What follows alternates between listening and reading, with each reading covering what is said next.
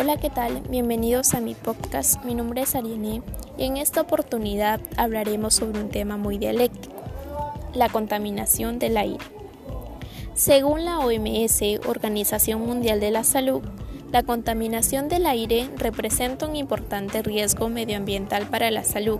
Mediante la disminución de los niveles de contaminación del aire, los países pueden reducir la carga de morbilidad derivada de accidentes cerebrovasculares, cáncer al pulmón y neupatías crónicas y agudas, entre ellas el asma.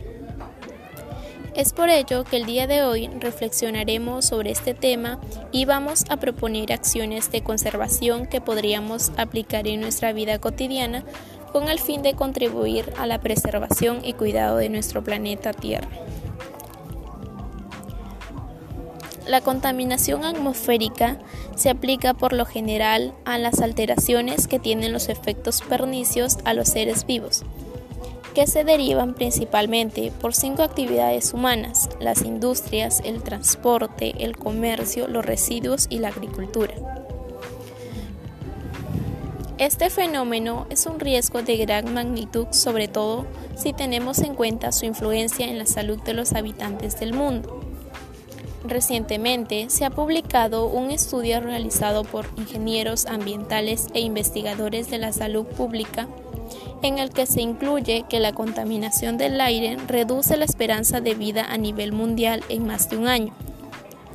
Se trata de un dato impactante sobre las consecuencias de la polución en el organismo de los seres vivos, a veces poco visible en un primer momento. Por otra parte, en el informe de contaminación del aire de la OMS 2018, se afirma que nuestro planeta Tierra 9 de cada 10 personas respiren aire contaminado y 7 millones de personas fallecen por causas debidas a la polución de cada año. La contaminación atmosférica produce efectos negativos tanto en la salud humana como en el medio ambiente. Estos impactos negativos pueden producir daños en las construcciones produciendo la erosión de sus materiales, el cambio climático a causa de los gases de efecto invernadero, la disminución de la capa de ozono, que actúa como una capa protectora ante la radiación ultravioleta, además de las enfermedades respiratorias en la salud de las personas.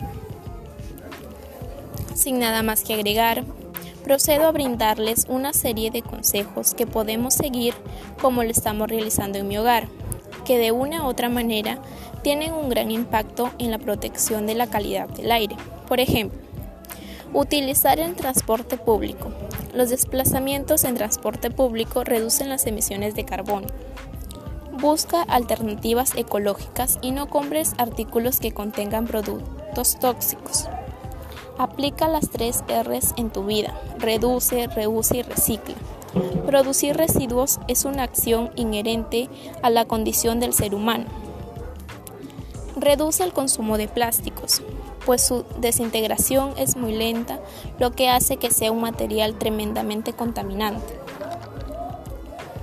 La contaminación del aire representa un importante riesgo medioambiental para la salud y puede causar una variedad de resultados adversos para la vida de la humanidad.